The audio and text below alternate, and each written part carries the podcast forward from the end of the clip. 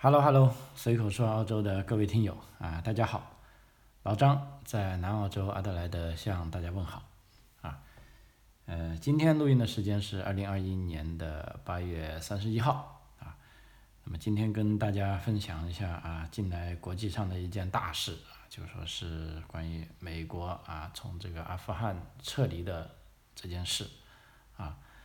啊。那么在这里呢，澳大利亚也是。参与其中啊，而且澳大利亚跟阿富汗的关系还是源远流长的啊。你别看这两个国家，如果从地图上啊，他们相隔遥远，啊，似乎是没有什么关系啊。但事实上，啊，不仅如此啊。你听我讲下去啊，我相信，呃，跟你的呃一般判断啊，是还是有不同的啊。OK。啊，那么今天哈，八月三十一号也是最后一天，啊，是美国按照按照原定计划啊撤离阿富汗的时间，啊，我这前面呢，在这个美国第八十二空降师的这个网站上看到一张照片啊，这是一个明显的是用这个红外夜视仪拍的照片，啊，他这写的是美美军啊第八十二空降师的指挥官，陆军少将啊，Christopher。多赫尔，他是在夜幕下最后一个踏上了撤离阿富汗的最后一架美军飞机，啊，那么也就意味着啊，按照这个拜登总统的计划啊，美国是按照计划在八月三十一号完成了正常的撤离行动，啊，因为我们众所周知啊，大概其实也就刚好是二十年前，啊，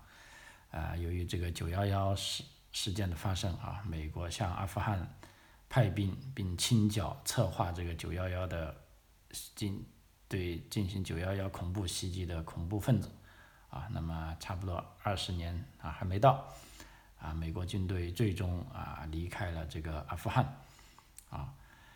呃，按照这个美国中央司令部啊这个司令麦肯锡上将啊他举行的这个记者发布会介绍说啊，最后一架飞机是在阿富汗当地时间。礼拜一的午夜前，从这个阿富汗的首都啊科布尔机场起飞，啊，那么比拜登总统下令完成撤军的截止时间是早了一分钟，啊，按照这位司令的说法，就说啊，这项使命呢，就美军在阿富汗二十年，啊，依法惩处了本拉登以及他领导的基地组织的许多同谋，啊，但是美国也付出了。相当高昂的代价，啊，其中有二千四百六十一名美国军人和文职人员殉职，有二万多人受伤，啊，那么花费的金钱就更不在话下了啊，目前就单单军费啊，具有统计的军费就是二万亿美元，啊，那么还不包括之后给阿富汗政府的这些各项啊援助。啊，所以美国是花出了巨大的代价啊！这位麦肯锡司令还说啊，他说：“我无法用言语完整描述在那里奉献过的人们做出的牺牲和取得的成绩，啊，以及他们此时此刻的心情，啊，甚至最后的撤离也是苦乐交织，啊，这的确是啊，在我们知道在前几天啊，正在美军组织撤离的时候，在阿富汗的喀布尔也发生了这个自杀式爆弹袭击。”啊，其中有差不多一百多个阿富汗无辜民众的死伤，啊，其也包含了十三名啊美国士兵的死亡，啊，所以这个仗其实是没有办法打的啊，就文明与野蛮的冲突，啊，你想啊，美国人你去打这些恐怖分子，还要顾及有没有平民受伤啊，但是恐怖分子他就拿着这个炸药包就来了，自杀式袭击。啊，所以我自己认为啊，这个文明与恐怖的冲突啊，你如果交战规则不确定好，啊，文明你不一定能够赢啊。当然，除非你的文明是高了这个啊恐怖分子几代的啊，那又不同啊。就像现在啊，美国被袭击了，他马上用无人机去定点清除啊发动恐怖袭击的这些恐怖分子。那么，如果美国的军事力量能够科技技术能够更强烈、更更高一点，他就可以把这些，啊发发号施令的啊，不仅是这些执行者，还有策划者，还有这些核心啊，通通除掉，啊，所以你只有文明啊，比这个恐怖啊，它的这个力量是非常悬殊的情况下才能打。如果不太悬殊情况下，老实说，文明并不一定行。啊，就像这次美军撤离阿富汗，啊，无论是在澳洲啊，还是在整个西方世界，都引起了大家的这个深思。啊，为什么啊这个头号啊军事强国啊美国啊扶了这个阿斗阿富汗政府扶了二十年还是扶不起来啊？当然也有的国家很高兴啊，说看这是美国的失败啊，美国不行了啊，云云云云云啊。呃，那么说回设啊，说回这个撤军哈，其实啊可能很多人没注意到啊，因为这个。中央司令部的这个麦肯锡啊，麦司令他还说啊，在过去的十八天的努力啊，是美国军事史上最大规模的空运行动啊，堪比当年在西德的这个救援行动啊啊，但是依然没有将每个我们都希望救出的人都撤离到那里啊。那么在这十几天中呢啊，美国从戈布尔。科布尔机场最终撤离了七万九千多名平民啊，其中这包含只有是六千名美国人，和大概有七万三千名阿富汗人和其他国家的公民，啊，也包含一些澳洲的公民。而且美国如果再加上其他同盟伙伴国，比如说这个北约盟国，啊，还有澳大利亚，啊，这些国家呢，通通算起来呢啊。一共是帮助了十二万三千多名平民啊逃离法阿富汗啊，尽管有很多人依然没有能走啊，但是按照目前啊，呃美国国务院的说法，就说塔利班已经承诺提供安全通道啊，在正式撤离之后，依然让希望离开阿富汗的人拿着合法的旅游证件啊继续离开。啊，那么这一次美国就并没有上当啊，他们就说啊，我们是看他怎么做啊，我们这次并不只听他怎么说啊，一定要啊看他怎么做啊，所以就目前来说啊，美国驻这个阿富汗首席外交官这个罗斯威尔逊也乘最后一架飞机撤离了喀布尔，目前美国在阿富汗就没有外交使节了啊，那么塔利班发言人。这个扎比胡拉啊，穆贾希德也在推特上发文说啊，喀布尔的枪声是庆祝外国人离开外国军队离开我国的这个啊最好的消息啊。他说这些枪声是庆祝美军撤离的喜悦之声啊，人们不必要担心啊。那么作为我们这些吃瓜群众。也是，啊，期望啊，这个塔利班政府啊，他能够，呃，说到做到啊，不要虐待自己的人民，啊，那么，反总之啊，今天之后呢，就等于说在阿富汗已经没有事实上的外国军队存在了啊，按照这个塔利班的说法，那么澳大利亚在这中间他做了什么事情呢？啊，可以跟大家分享一下，因为我刚才讲了，澳大利亚跟阿富汗的这个啊，可以说关系是啊源远流长啊。那么在这次撤撤军当中呢，首先就是一个关于接受难民的问题啊。那么阿法啊，澳大利亚作为美国的小弟啊，也是参加了啊近二十年的这个反恐战争啊，也付出了牺牲啊。据统计也有。几十名军人在阿富汗牺牲，啊，那么目前呢，首先要做的一个就是，啊，撤离。那澳大利亚空军也派出这个 C 十七跟这个 C 幺三零飞机，啊，一起协助撤了几千名阿富汗人出来，啊，同时呢，目前这个莫里森总理呢，也在其人道主义签证中提供三千个名额，啊，专门是针对现在逃离的阿富汗人。啊，不过值得注意的是呢，目前这个世界难民组织批评澳洲政府呢，因为这并不是一个特别的难民接收计划，这三千个名额将来自现有的这个人道主义签证的配额，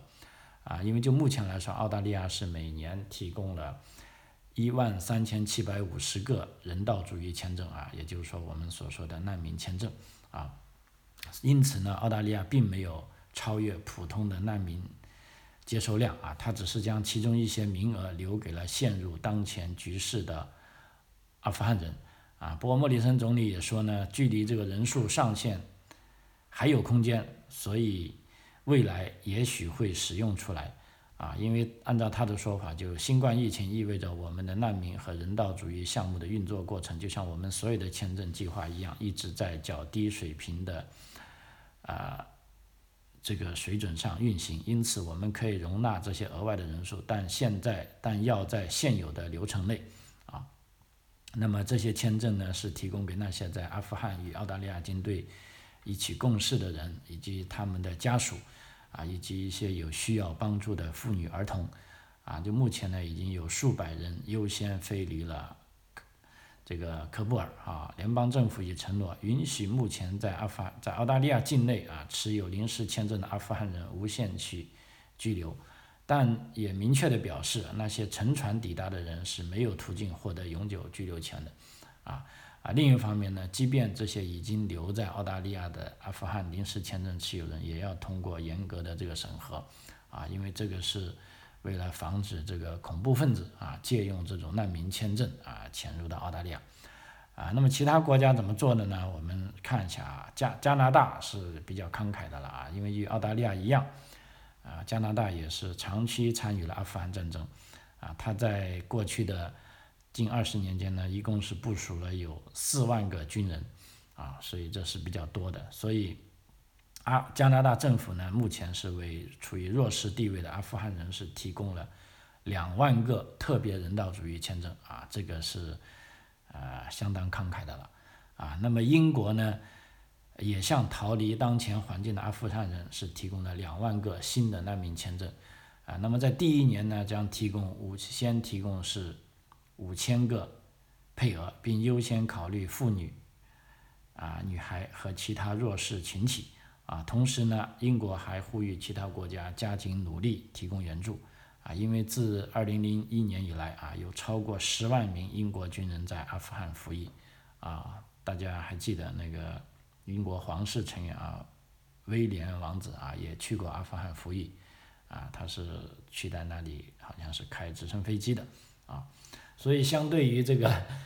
呃，英国跟这个加拿大来说啊，澳大利亚的三千个这个难民啊签证呢，实在是太小了一点啊。所以，啊，无论是民间组织哈，还是这些国际上的这些难民呃专业组织，都希望啊，澳大利亚要再大方一点啊，再给多一些啊难民签证，接受更多的难民。啊，目前呢，这个莫里森政府呢，啊，刚才讲了，也并没有啊反对啊，但是也说要一步一步来。那么按照我们的观察呢，他应该在未来会给更多的难民签证啊，但是具体给多少呢？啊，如果有兴趣的话啊，等以后官方有公布了啊，我再跟大家啊分享一下。啊，事实上，澳大利亚啊，作为啊，一个啊发达国家呢，一直是有参与这个在全球重大动荡时期设立专门的难民计划，啊，比如说在二零幺五年啊，最近的是二零幺五年这个叙利亚难民危机的高峰期啊，当年这个阿伯特政府是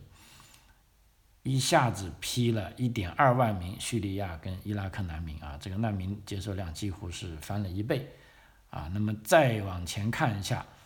啊，在一九七五年啊，这个南越也就西贡陷落的时候，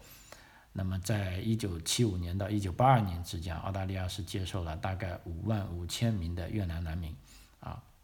包括现在的南澳洲的总督啊，他是在啊，对，今天是他就任南澳洲总督的最后一天啊，明天就开始退休了，啊，他也是当年从越南来的难民，啊，那么我在有一期专门的节目里介绍过啊。呃，这个呃总督如何是从难民最终成澳成为了南澳洲总督啊？这个实现了他的澳洲梦啊！我觉得这也是非常有意思啊！大家如果有兴趣的话，可以去 search 一下这一集的节目啊。与此同时呢，在越南战争期间，还有很多柬埔寨的难民也抵达了澳大利亚啊，据统计，在一九七五年到一九八六年之间呢，有超过一万二千名柬埔寨难民被澳大利亚啊所接纳啊，所以目前呢有呼声希望澳大利亚政府能够做得更好啊，人权和难民活动团体要求澳大利亚进一步加强努力啊，其中这个大赫国际他就说，英国和加拿大的行动啊提供了一个明确的方式啊，比如说。他给了一个具体的数量啊，那么澳大利亚是不是至少考虑要承担啊承诺这个两万名啊这个名额还差不多啊，目前三千是太少了啊。难民活动者啊，这个叫舒库法塔西里他就说啊，我们在澳大利亚，我们在阿富汗参与了二十年的活动啊，做出了承诺，人们期望澳大利亚采取应对措施，增加构成当前人道主义难民。呃，接收的这个呃数额啊，因为目前这种配额是远远不够的。那么这就是目前啊，我们可以看得见这个澳大利亚联邦政府所做的事情啊。那么事实在前几天呢，包括这个南澳洲政府啊，这个我所在的南澳洲政府这个州长啊，Steven Marshall，他也在一份声明中说啊，南澳大利亚政府与所有受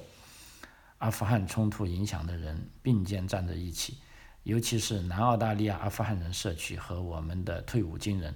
啊，他还鼓励所有的南澳大利人、南澳大利亚人伸出援手，并支持我们社区中受此影响、受此消息影响的人。啊，那作为老张我呢，啊，其实我还经常有跟本地的阿富汗人打交道，因为我觉得他们做的馕特别好吃。啊，事实上，我们华人只知道馕这个事情。那么在阿富汗语中呢，他们的馕其实只是他们做的馕饼中的一种啊。他们事实上有五六种馕，啊，而且这个叫法还不同，有的馕厚一点，啊，有的馕薄一点，啊，有的呢是圆的，有的呢是椭圆的，啊，反正在他们的语言中呢，有各种这叫法都是不同的啊。那天我去买东西呢，他还。啊，努力的教了一下我，但是很遗憾，我这个年纪也大了，就现在把这个发音也忘了，所以我每次去还直呼馕，而且这个馕呢，其中有一种是最适合我们胃口的，啊，其他呢并不是很适合，啊，呃，所以这个有接着。第二个，我觉得他们做的羊肉非常好，啊，也非常干净，啊，尤其是在卖的时候，这个卖相也很好啊，剔得非常整齐。而且我买回来拿去焯水的时候，啊，因为我们这个在厨房的人知道，说肉干不干净呢？你一焯水就知道。比如说这个猪肉啊，啊鸡肉啊，它的这个血腥味比较大的，你一焯水呢，就会有一个呃很多这种杂质出来啊。但是阿富汗人他们卖的羊肉呢，真的是很干净啊，相比之下基本上没有什么啊太多的。脏东西出来啊，所以买这个牛羊肉，我是特别喜欢去啊这个阿富汗超市去采购啊，而且还有一点就是他们的东西啊相对来说啊便宜一点啊，这个也非常实惠啊，所以啊这个阿富汗人在本地啊在 Prosper 那里，其实他们还是有一个相对来说比较集中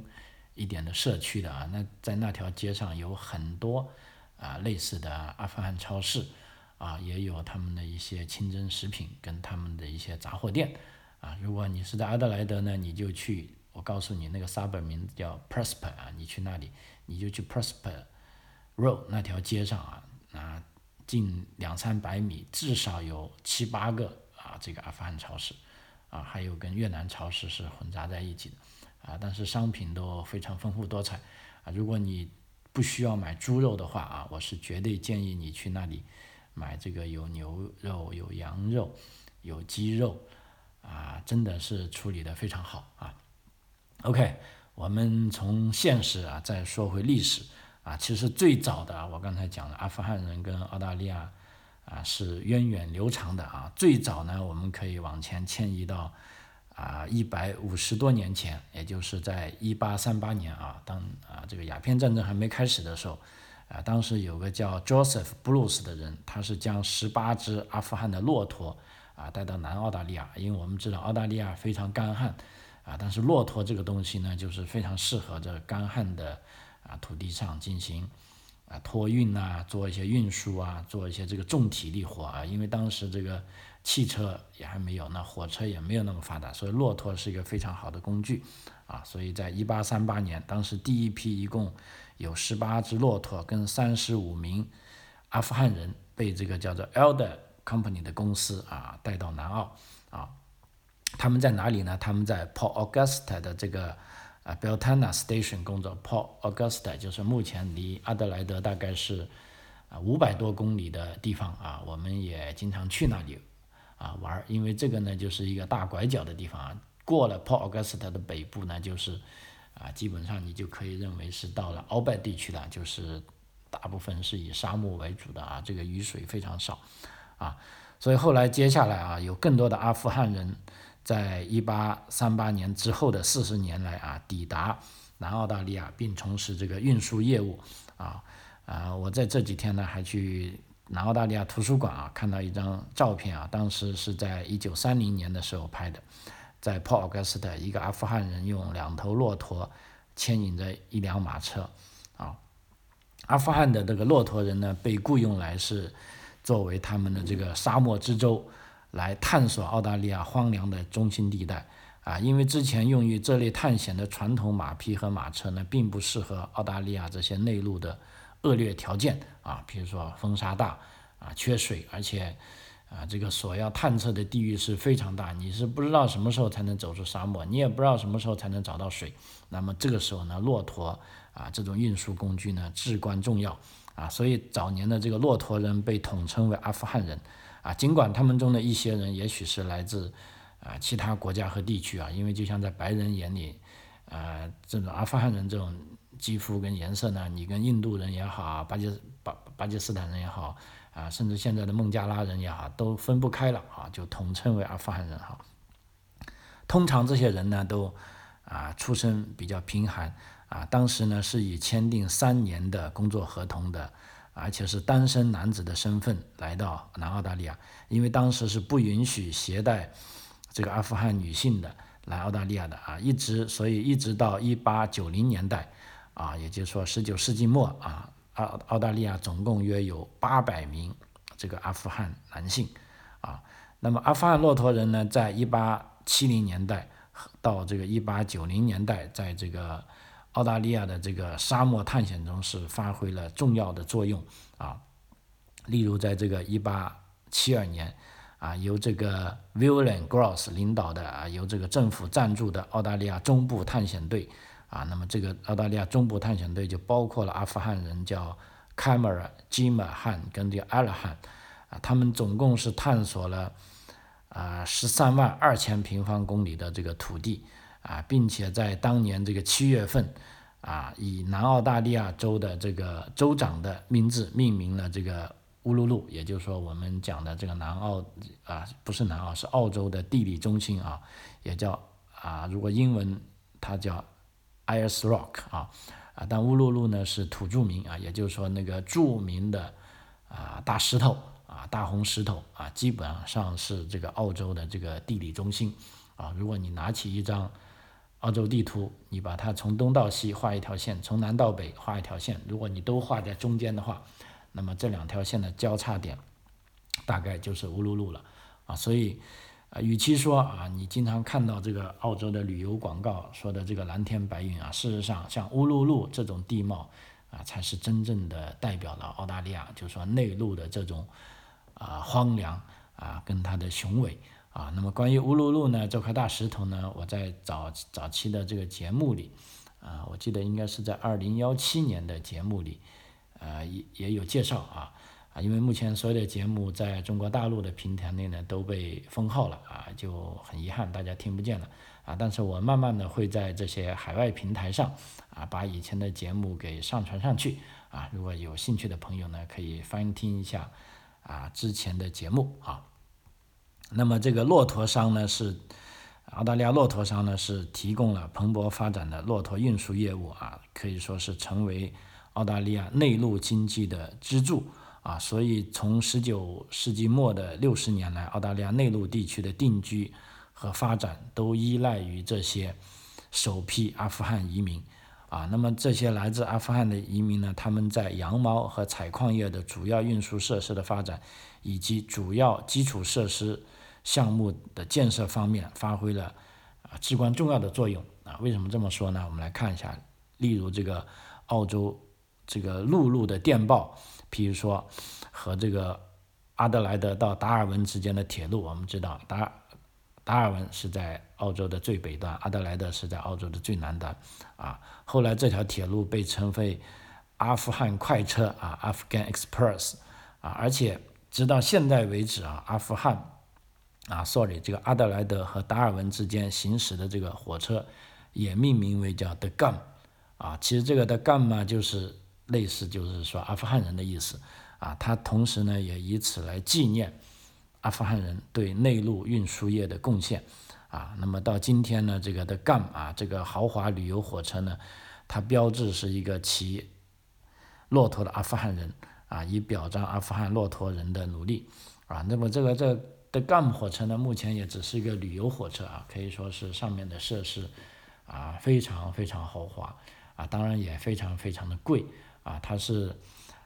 啊澳大利亚从南到北贯穿澳大利亚南北的一个非常美丽的路线。啊，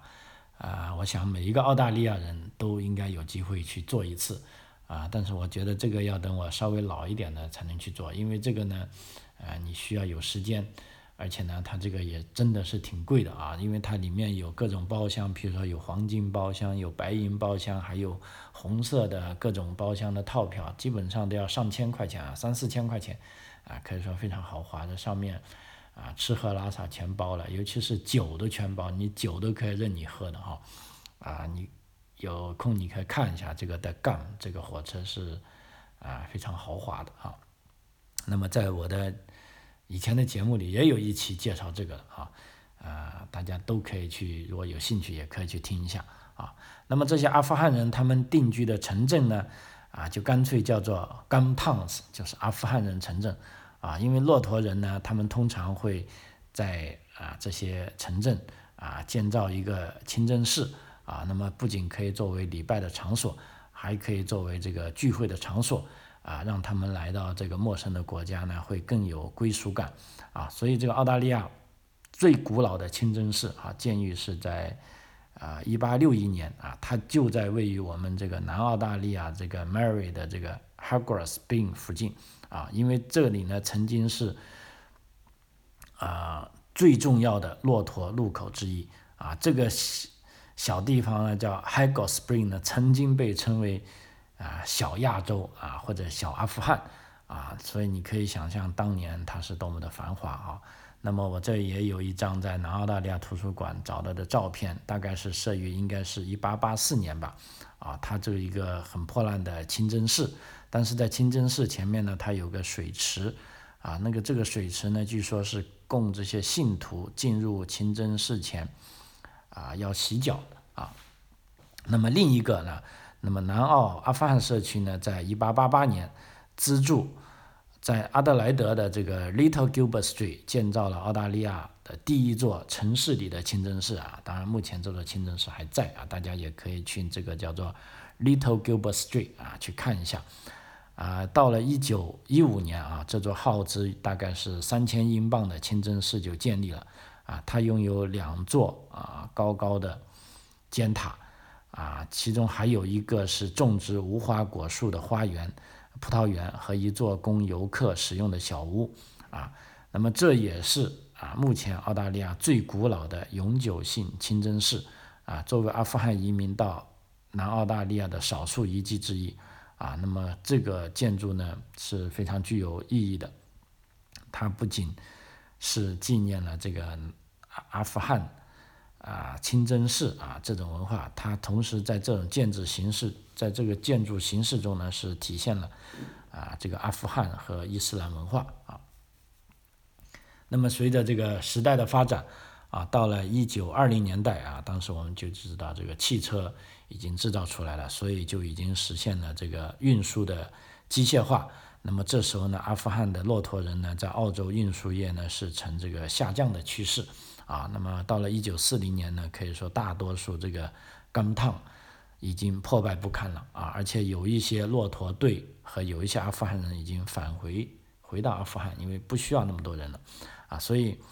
有些人没有回去的呢，是大多数是留在了原住民社区，并和当地人结婚，而少数人呢，则娶了以穆斯林身份生活的欧洲妇女。啊，那么一直到再后来，我们知道这个白澳政策的实行，到一九零一年，啊，由于这个移民限制法的限制啊，可以说澳大利亚的阿富汗人口啊再次下降，啊，那么一直啊这个时间持续往前流动，到了一九七九年，啊，我们也知道啊是苏联入侵导致了这个在阿富汗又引发了一波难民潮，啊，那么这时候呢。啊，包括在澳大利亚在内的许多国家都提供了这个难民安置的方案，啊，呃，一直到这个苏联军队，我们知道一九八九年从阿富汗撤出之后，但是持续的内战和随后的塔利班的崛起，也导致了更多的阿富汗难民抵达澳大利亚，啊，随着这个局势的持续紧张，尤其是在塔利班啊政权期间，来自阿富汗的难民继续在澳大利亚啊寻求庇护。啊，那么这里呢，我就查一下目前在澳大利亚的阿富汗人口的现状啊，呃，可以毫不呃这个啊怎么说吧，可以毫不怀疑的说啊，澳大阿富汗是澳大利亚最大的永久移民来源地之一啊，虽然它很小啊，但是它在跟他们国家人数比例来说是很大的啊，因为根据二零幺六年的这个人口普查记录。其中有四千六百七十七百九十九名在阿富汗出生的澳大利亚，在阿富汗出生的澳大利亚人，啊，与五年前的人口普查相比呢，它是增长了百分之六十三点六，可以说是增长最快的啊一类这个啊少数裔啊。同时呢，在二零幺六年各州和领地啊对阿富汗人的这个分布显示。啊，维多利亚州是阿富汗人数最多的一个州啊，有一千一万啊，sorry，是一万八千一百一十六人啊。其然后呢是新南威尔士州一万三千零三百二十二，南澳大利亚州是六六千三百一十三人，和西澳大利亚啊，西澳大利亚有五千一百二十人啊。那么在澳大利亚，在阿富汗出生的澳大利亚人的平均年龄呢为三十一岁。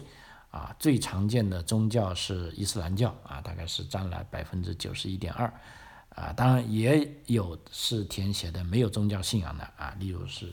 啊，那么这批人呢是占了百分之三点四，啊，那么正好呢，今年啊，也就说是也就这个月八月十二号，澳大利亚呢进行了最新的一次啊人口普查啊，当然了，这些人口普查数据呢可能是需要啊三个月之后。啊，才能陆陆续续的啊公布出来。啊，但是我也有理由相信，那么从二零幺六年到现在啊，这五年来啊，可以说阿富汗人口肯定是有惊人的啊增长，那么呃，在未来啊，我们可想而知啊，在澳洲呢，你可以看到更多的阿富汗人。啊，但是就对于我们来说啊，虽然他们是信奉伊斯兰教啊，但是啊，至少从面相上看来，大部分人还是非常善良的，并不是说我们想象中一想到伊斯兰教那些人就都是啊抱着自杀式炸弹要冲过来的，啊，也不尽如不都是如此啊，因为这都是一些刻板的印象啊。那么作为这个以多元文化立国的澳大利亚来说，啊，这个澳大利亚联邦政府啊，他愿意履行国际承诺，啊，愿意接收更多的难民。啊，那么我觉得在能力许可的情况下，啊啊，对人类的这些悲剧啊，做出这些反应啊，都是啊非常正常的啊。我们也期待啊，在这个战火中的阿富汗能够尽快的和平下来啊，每个人他们都可以有选择自己喜欢的方式啊进行生活的权利啊。OK。啊，随口说澳洲啊，这一集跟大家讲了有关这个阿富汗跟这个澳大利亚的故事，尤其是他们跟在南澳大利亚的这种渊源啊，可以说是呃，我也是在图书馆查了那么多资料之后啊，还真的是觉得是有一些震撼的哈，啊，比我想象的是很大的不同啊，也希望这一期节目啊能够呃为你带来一些啊呃很愉快的感受啊，张口澳洲，我们下期再见，谢谢。